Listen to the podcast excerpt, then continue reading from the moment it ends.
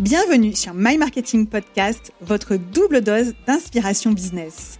C'est Laurie et Sandy Jacobi. On est entrepreneurs et spécialistes en marketing chez My Marketing Experience depuis plus de 10 ans. Et on est sœurs depuis toujours.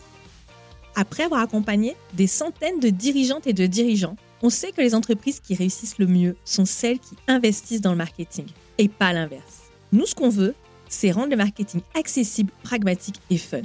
Donc si vous êtes entrepreneur, dirigeant d'entreprise ou marketeur et que vous voulez progresser, être inspiré et passer à l'action, abonnez-vous, vous êtes au bon endroit. Ici, au travers d'épisodes en solo et avec des invités, vous trouverez les méthodes, les outils et les meilleures pratiques marketing pour prendre les bonnes décisions pour votre entreprise, augmenter vos performances et votre niveau de kiff. Et de temps en temps, on propose des épisodes en duo pour vous partager sans filtre notre parcours d'entrepreneur. Que vous soyez au bureau, dans les transports ou en séance de sport, ce moment est pour vous. Alors profitez-en et, bonne, écoute.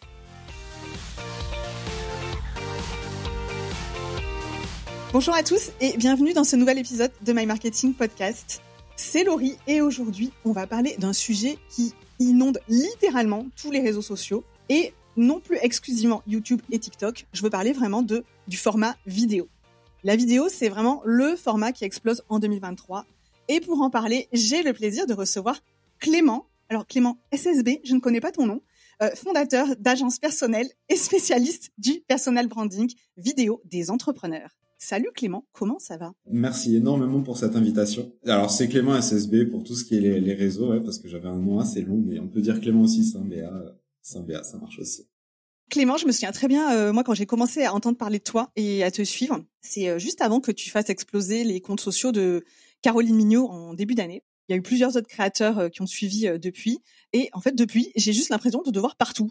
Aujourd'hui, tu viens nous révéler tes secrets pour lancer sa stratégie de contenu vidéo avec succès et faire exploser sa visibilité via ce canal, ce, ce nouveau format. Mais carrément, on a un peu inondé les ondes avec bah, les premières de vidéos de Caroline Mignot qui ont fait bah, million, un million de vues dès le début, puis ensuite on a fait pareil avec Juliette Cadeau, puis ensuite on a fait pareil avec Thibaut Trézière, puis ensuite on a encore hier fait pareil avec euh, avec une autre créatrice qui a fait un million de vues de sa deuxième vidéo. C'est énorme, bah, c'est cool pour toi. Ça veut dire que ta méthode, elle fonctionne. Et euh, c'est plutôt chouette puisque tu viens nous en parler aujourd'hui. Si vous êtes nouveau, si vous connaissez pas la vidéo, prenez de notes parce que Clément va vous livrer des pépites. Or Clément, est-ce que tu peux me dire par quoi commencer quand on veut se lancer On est un dirigeant et qu'on veut devenir visible via la vidéo, par quoi est-ce qu'on doit commencer? Alors, la première chose par laquelle on doit commencer, c'est déjà sa ligne éditoriale. Tu vas prendre la parole, il faut comprendre la stratégie qu'il y a derrière. C'est-à-dire qu'on va pas essayer de faire quelque chose de publicitaire. Quand on est CEO et qu'on veut développer sa, visibilité, il y a deux options. Soit on va dans des podcasts, soit on fait de la pub. C'est les deux options qu'on a. Les podcasts, c'est très bien. On peut se faire inviter, on, on, voilà. c'est un peu ce qui se passe là. Finalement, c'est un échange de visibilité. Le problème, c'est que si je rate une phrase, si euh, je vais pas au fond, au fond de ma pensée, eh ben en fait, c'est tant pis. Dans la plupart des podcasts, en fait, avec la plupart de mes clients, ils vont aussi dans les, des podcasts et en fait, ils peuvent pas dérouler leurs pensées parce que ils vont se faire couper la parole ou, ils vont perdre le fil et puis là, du coup, va va renchérir euh, sur une autre question. La deuxième, c'est la pub. C'est pareil, il faut tourner des vidéos. C'est assez euh, ça coûte du temps, ça coûte des équipes, et en plus il faut y, allouer un gros budget. Donc en fait on a, il y a une solution hybride, ça s'appelle un petit peu le, faux podcast. Et donc en fait c'est créer des vidéos tout seul, comme si on était dans un podcast, prendre la parole, prendre la parole sur ces sujets comme on le ferait finalement sur LinkedIn. C'est l'évolution logique du copywriting, c'est l'évolution logique de euh, du personal branding écrit sur LinkedIn. Comme on va prendre la parole sur LinkedIn avec des posts écrits, on va prendre la parole en vidéo sur nos sujets.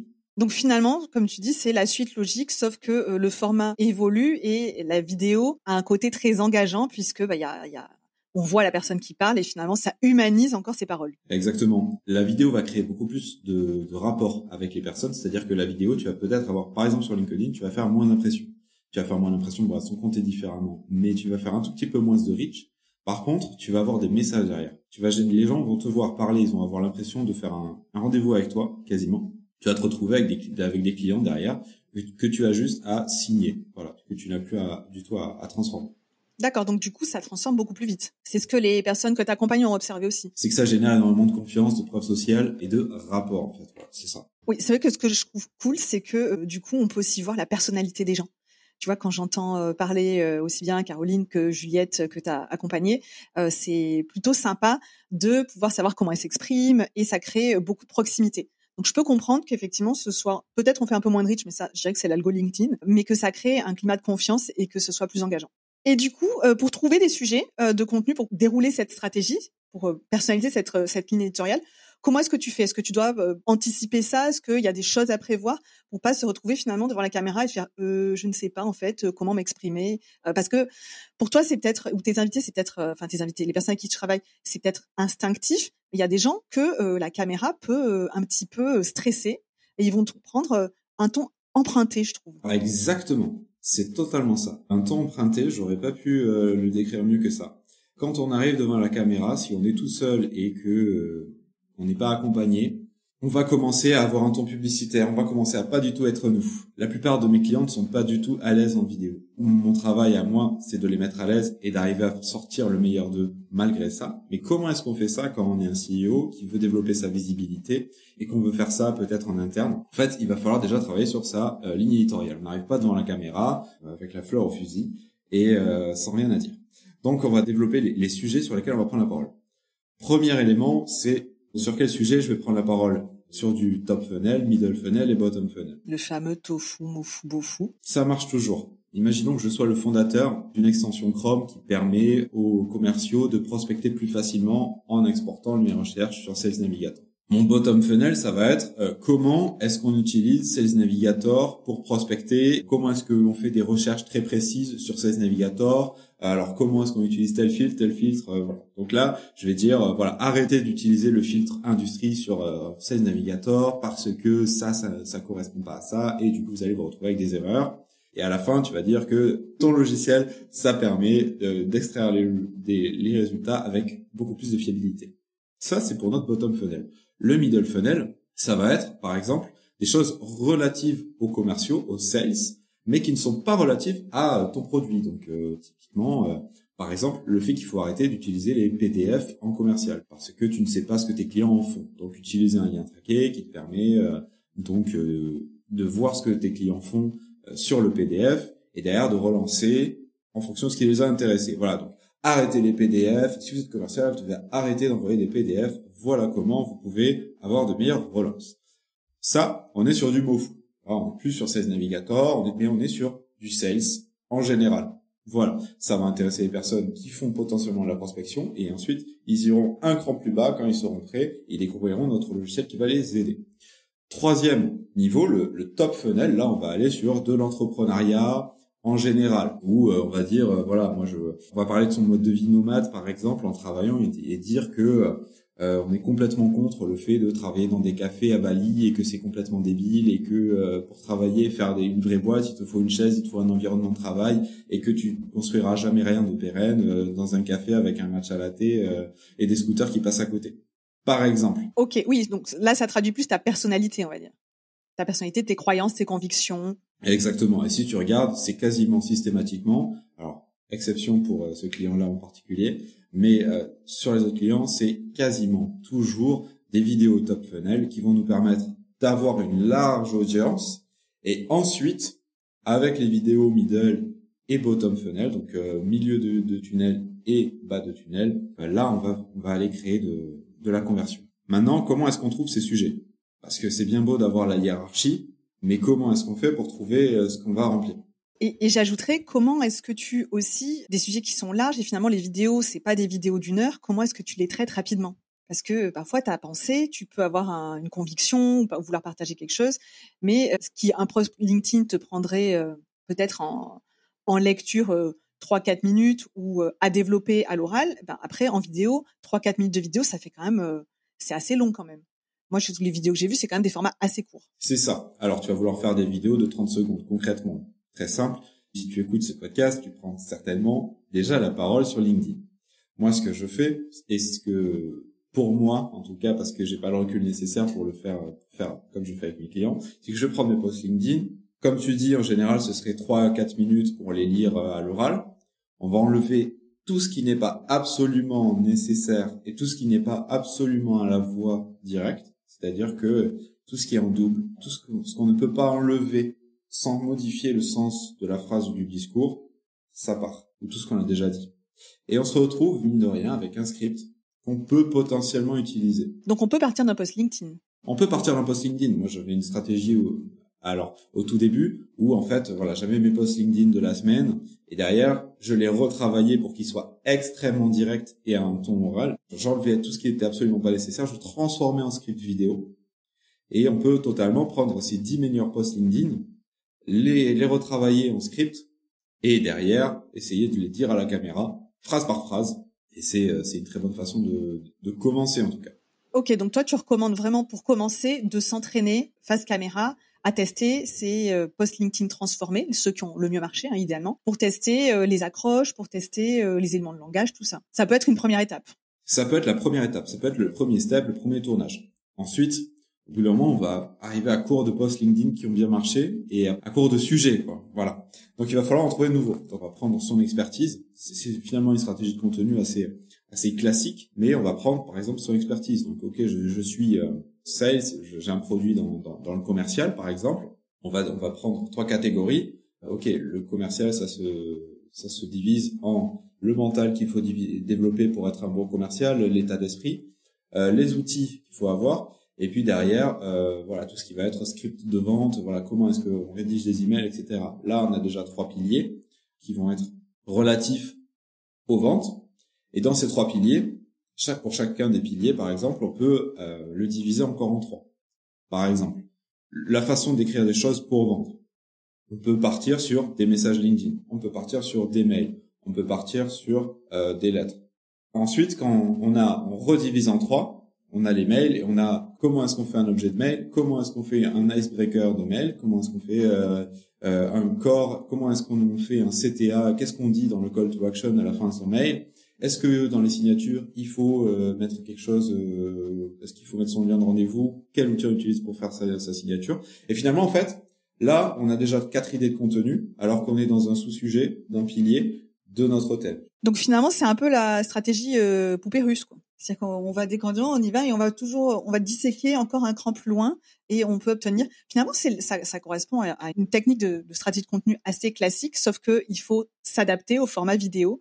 C'est-à-dire qu'on va aller beaucoup plus euh, droit au but, être beaucoup plus direct et essayer d'être le plus euh, catchy possible. C'est ça. Et je vais te donner une autre technique qui est une de mes favorites et que j'utilise le plus quand je fais des, des questions pour des clients.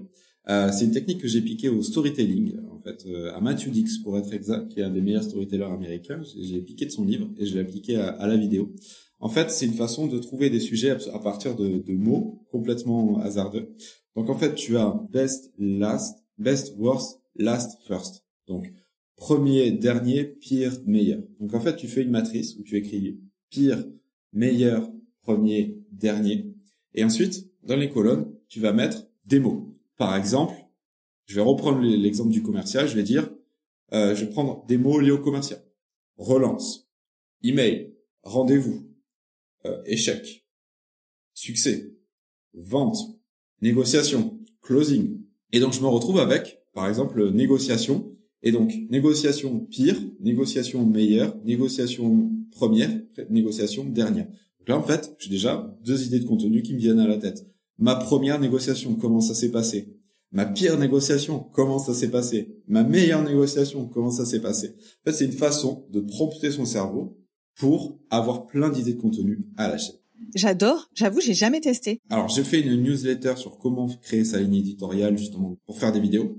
Et je te donnerai le lien. Et en fait, j'ai illustré ça. Euh, c'est beaucoup plus clair. J'ai mis des exemples. Euh, après, sinon, c'est dans son, c'est dans son livre et il n'a pas été traduit en français. Donc, euh, Clément, merci. On pourra euh, mettre le lien comme ça, on aura toutes les idées claires pour appliquer cette technique aussi que j'aime beaucoup et je ne sais pas si les auditeurs la connaissent. Du coup, maintenant qu'on a bien trouvé ces sujets, on a les sujets, on sait comment on va préparer la manière dont on va parler. Donc, on, essaye de demander à quelqu'un aussi de nous aider à, à fluidifier la conversation pour que ça puisse être pas trop emprunté, comme on a dit, et promotionnel. Comment on fait pour trouver des bonnes accroches? Des accroches, ça c'est toute une science. Il y a quand même quelques ingrédients qu'il doit y avoir dans ton accroche. Comment est-ce qu'on fait une bonne accroche? C'est en fait assez simple. Il te faut trois choses. Je dois comprendre dans la première phrase à qui tu t'adresses. Donc, pour qui est-ce que c'est? De quoi tu parles? Et quel va être mon bénéfice une fois que j'aurai lu ou écouté ou vu ta vidéo.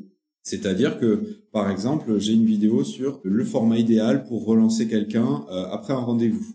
Si je dois faire une accroche, ça donne à qui Ça s'adresse aux personnes qui font du commercial, euh, voilà, et qui relancent par mail. Euh, quoi Ça va être la relance idéale pour ne pas être trop pushy, mais quand même faire des ventes. Et le bénéfice, ça va être de faire plus de ventes et de ne plus perdre des deals parce qu'on les a mal relancés. Si on combine tout ça, ça veut dire ça nous donne une accroche qui donne voilà comment tu peux arrêter de perdre des deals en relançant mal tes prospects. On a le bénéfice, on sait à qui ça s'adresse et on sait que de quoi on parle. Bonus, si tu peux ajouter de la crédibilité, c'est-à-dire à quel niveau je peux te croire que je vais vraiment avoir ce bénéfice. C'est-à-dire, j'ai généré 100 millions de chiffre d'affaires l'année dernière grâce à cette relance et voilà comment tu peux l'utiliser aussi pour ne plus perdre tes deals. Crédibilité en plus. Je suis sûr que je vais avoir le bénéfice dont tu me parles. Je, je suis d'accord avec toi. Rien que tu le dis, ben forcément ça, ça fait tilt. Euh, on est d'accord, toutes les vidéos qu'on voit avec euh, bonjour à tous, euh, on dégomme, on salue personne. On ne dit pas bonjour sur les réseaux sociaux. On est bien d'accord. Parce que c'est vrai que moi je vois encore pas mal de vidéos où j'ai j'ai entendu bonjour à tous dans cette vidéo, je vais vous partager. Donc ça, on est bien clair c'est puni par la loi. Alors c'est puni par euh, par euh, par le public. En fait, tout simplement, vous êtes en concurrence avec euh, des vidéos qui sont bien meilleures que les vôtres. Donc si vous commencez directement sans l'accroche avec un bonjour, ça n'accroche pas et on scrolle et c'est ça le problème, c'est qu'on n'a pas l'attention. Il faut garder, il faut qu'il faut. Alors ça c'est très intéressant. Tu mets le doigt sur quelque chose. C'est la différence qu'il faut bien faire entre la vidéo normale. Typiquement une vidéo institutionnelle, ça va commencer par un un fade to black avec le logo, une petite musique, bienvenue dans la vidéo de notre entreprise, parce qu'on a l'attention. C'est, comme si on était au cinéma, on peut mettre un générique. Sur les réseaux sociaux, on n'a pas l'attention. Elle ne nous est pas donnée, on doit la gagner. Donc on doit directement commencer par une accroche. Potentiellement à l'accroche, on dit, alors, j'ai généré 100 millions d'affaires avec cette technique. Au fait, bonjour à toi, je suis Jean-Baptiste Jézéquel et aujourd'hui et je suis le fondateur de EvaBoot. Et euh, aujourd'hui, euh, voilà, je te donne mes conseils, abonne-toi pour ne pas les louper. Mais ça, je ne le conseille pas vraiment parce que ça va euh, faire beaucoup de... Il y a beaucoup de personnes qui vont lâcher la vidéo à ce moment-là. Donc on est d'accord, on salue pas, on va droit au but. Ma question aussi, euh, du coup il y en a une autre qui, qui me vient, euh, c'est par rapport ce que tu l'as tu l'as dit et euh, du coup je rebondis. Les personnes qui vont voir, lire, voir ou écouter ta vidéo. Et c'est vrai qu'aujourd'hui en fait on lit beaucoup la vidéo. Euh, je sais que moi-même, euh, je mets pas toujours le son. Et souvent, je me contente de regarder l'image et de lire parce que bah, tu es dans les transports, ou peu importe, et que t'as pas envie de gêner tout le monde et t'as pas tes écouteurs. Est-ce que tu conseilles de tout sous-titrer ou est-ce que bah, c'est pareil, tu vas encore synthétiser pour ne garder que l'essentiel et faire vraiment des, accroches encore plus euh, courtes? Ça dépend de ta cible. Si tu vas chercher que du TikTok, tu n'as pas besoin de sous-titres. Parce que TikTok est un réseau avec le son activé par défaut. Et quand on est sur TikTok, c'est comme si on est sur YouTube, on ne va pas regarder une vidéo YouTube sans le son. C'est dans l'usage. C'est une question de l'usage. Par contre, sur Instagram, c'est très différent. On a une messagerie, on a des stories, on a, on a un réseau qui est beaucoup plus multi-usage. Donc, on n'a pas forcément le son. Pareil sur LinkedIn. Pareil sur Facebook Reels, par exemple. Donc là, il va falloir sous-titrer systématiquement. Sinon, on va se retrouver exactement avec des personnes qui ne peuvent pas mettre le son, mais qui ne comprennent pas, vu qu'il n'y a pas de sous-titres, qu'est-ce que la vidéo dit, ne peuvent pas avoir la valeur, donc ils vont scroller directement. Et donc là, pour l'algorithme, ça va être un signe que la vidéo est très mauvaise, alors qu'elle n'est pas forcément. Donc, on sous-titre, et on sous-titre intégralement. Il y a des vidéos, il y a des outils aujourd'hui qui font ça très très bien, comme Sommagie, comme euh, Captions App, comme euh, CapCut, voilà, qui nous permettent d'avoir des sous-titres. Alors, il faut y passer un petit peu de temps. Sinon, on peut, on peut sous-traiter tout simplement à un monteur on trouve, avec lequel on apprécie travailler, qui a un sens de l'orthographe, parce que sinon on passe énormément de temps dans les retours et c'est, on perd plus de temps que si on le faisait soi-même. Donc euh, voilà.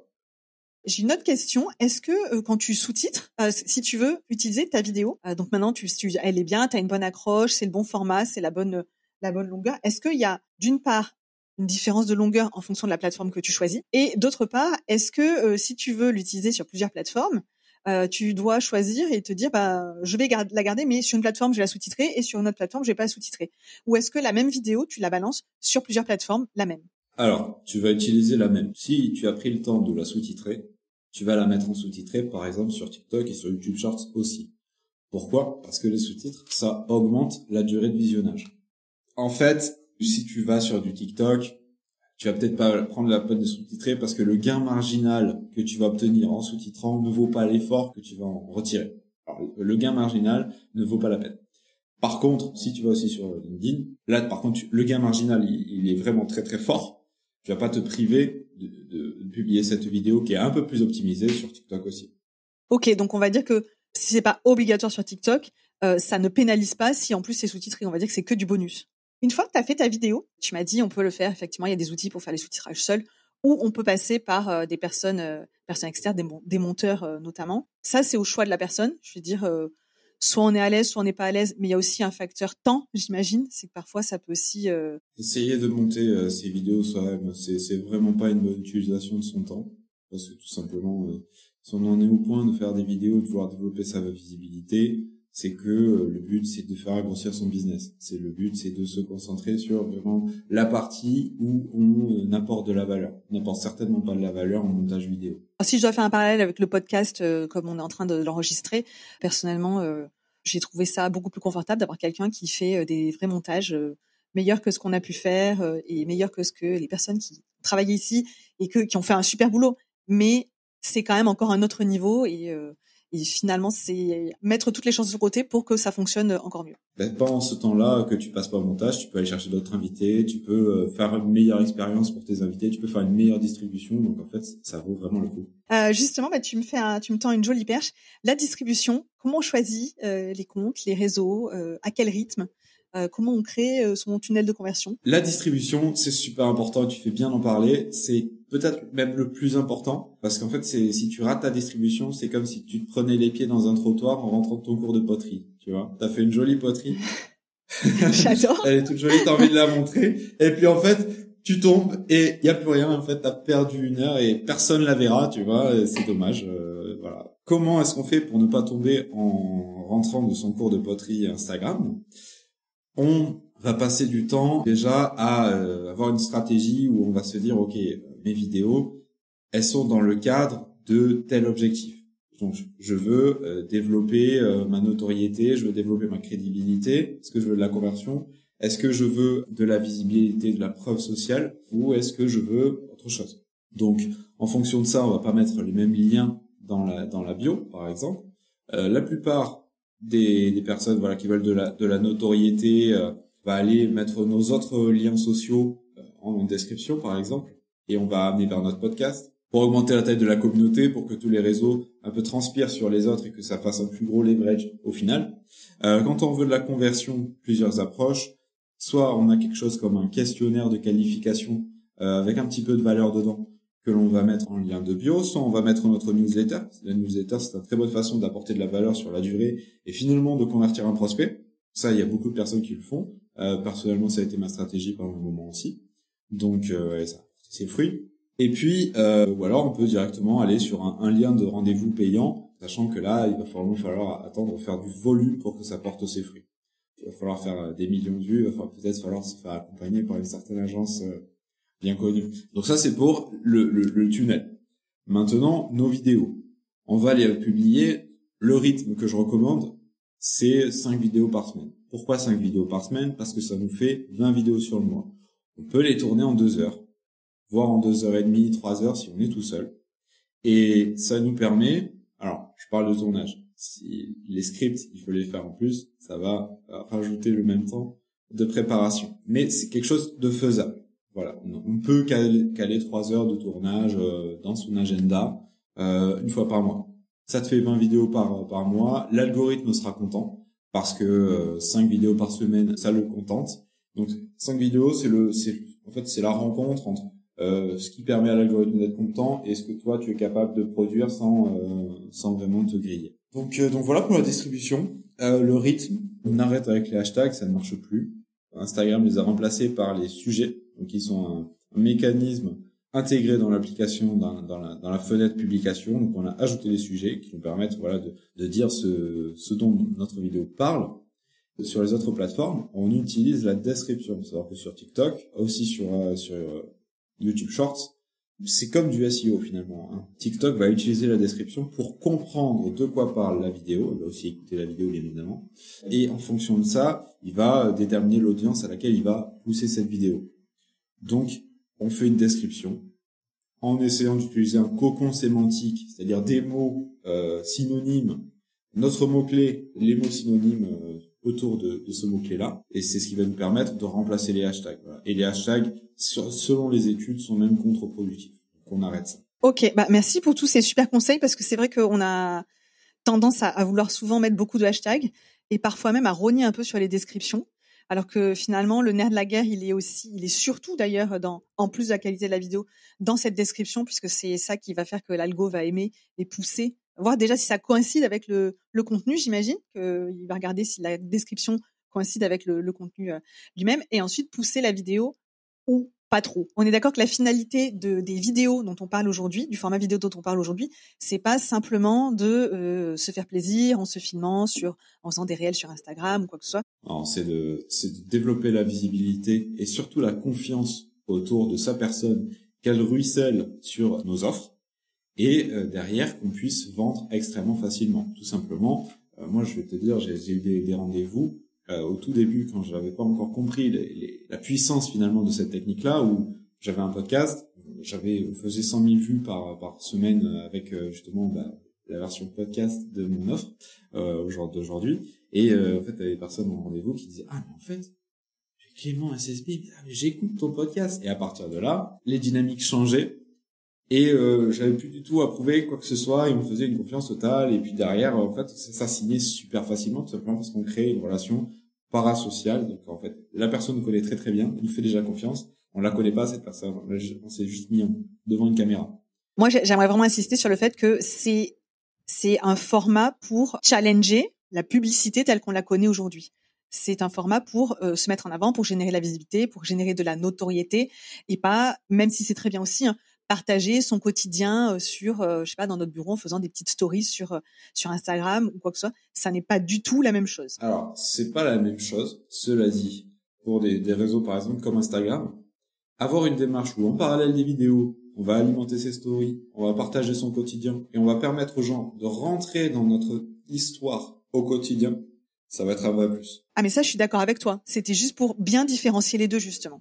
Et dans ce cas-là, pour faire des stories du quotidien, on n'a pas forcément besoin de scripter, on n'a pas forcément, voilà, ça, justement, il y a le côté très spontané et euh, très authentique et euh, montrer un peu le l'arrière l'arrière de, de, de, la scène en fait euh, qui va rentrer en jeu et je te rejoins là-dessus. Du coup, merci Clément d'avoir partagé tous tes conseils. c'est hyper intéressant, ça donne vraiment envie de s'y mettre. Je je dois bien reconnaître. Est-ce que toi, tu, tu appliques tes conseils ou est-ce que tu as galéré, toi aussi, à mettre en place ça? Bah Alors, je t'ai parlé de recul. Et il a fallu au bout d'un moment que je sois un cordonnier un tout petit peu moins moins bien chaussé. Mal chaussé. voilà, c'est ça. Donc euh, parce qu'en fait euh, mes clients font des millions de vues, mais moi j'ai 250 abonnés. Sur quel réseau Rien du tout. Sur Instagram. Tu es donc l'homme de l'ombre. c'est ça. Je suis vraiment l'homme de l'ombre et je me concentre sur euh, rendre mes clients visibles et peut-être voilà je prends la parole sur LinkedIn, mais pas tellement sur sur Instagram. Dans moment, je me suis dit que quand même, ça faisait une mauvaise vitrine et qu'il fallait que je m'y mette. Alors, j'avais déjà fait quelques tests euh, et j'avais eu des bons résultats. Il était temps d'appliquer ma technique euh, et en fait, elle ne marche pas du tout. Euh, les, techniques que j'utilise sur mes clients, ça a été extrêmement compliqué de les appliquer pour moi. Bon, tout seul, tu veux dire On a fait un tournage. Ouais, c'est ça, tout seul. Euh, J'y arrivais pas parce qu'en fait, il faut avoir un recul sur soi faut avoir un recul sur ce qui est intéressant dans ce que l'on dit. Et euh, le problème, c'est que quand on le dit, quand on le vit tous les jours, on n'est pas très bien placé pour savoir ce qui est intéressant et ce qui ne l'est pas. Bon, heureusement, euh, j'ai une associée qui s'appelle Caroline Mignot et qui est pas trop mauvaise en personnel oui, je disais avant, t'as pas choisi la plus mauvaise. voilà. Donc euh, ça m'a permis d'avoir des vidéos qui sont très bien et qui sortiront bientôt. Suivez-moi sur Clément, suivez-moi sur Instagram. Mais euh, elle m'a lancé sur des sujets, c'est elle qui a contrôlé l'édito, tu vois, elle m'a lancé sur des sujets que je n'aurais jamais évoqués si jamais ce n'était pas euh, elle qui l'avait fait, quoi. Ok, donc elle t'a fait sortir de ta zone de confort. Absolument. C'est peut-être ça aussi euh, le fait d'avoir d'être accompagné, d'avoir cet œil extérieur, c'est euh, qu'on nous pousse un petit peu à sortir de notre zone de confort sans que ça aille forcément trop loin. Écoute, j'ai hâte de découvrir ça. Ça sort quand? Ça sort euh, courant courant août euh, et en septembre. Ok, bah écoute, euh, ce podcast sera sortira après. Vous aurez les vidéos alors. Un grand merci Clément en tout cas pour tous tes conseils. Et euh, bah écoute, où est-ce qu'on peut te suivre, te retrouver, t'envoyer un message, euh, tout ça, tout ça? Alors, vous pouvez me suivre sur Clément sur Clément sur LinkedIn. Donc vous tapez Clément SSB, donc euh, Clément et SSB. Et c'est la même chose sur Instagram. Et vous pouvez aussi retrouver l'agence personnelle sur euh, sur LinkedIn. Merci Clément, merci pour tous tes conseils. Euh, c'était riche, c'était dense. J'espère que tout le monde a bien noté. Euh, Moi-même, je me réécouterai l'épisode avec plaisir pour ne pas en perdre une miette. Je te remercie beaucoup. Je te dis, bah écoute, bonne continuation et surtout, bah pour tes vidéos, beaucoup de succès. J'espère aussi que tu vas faire le million de vues. Et à tous, je vous dis à très bientôt.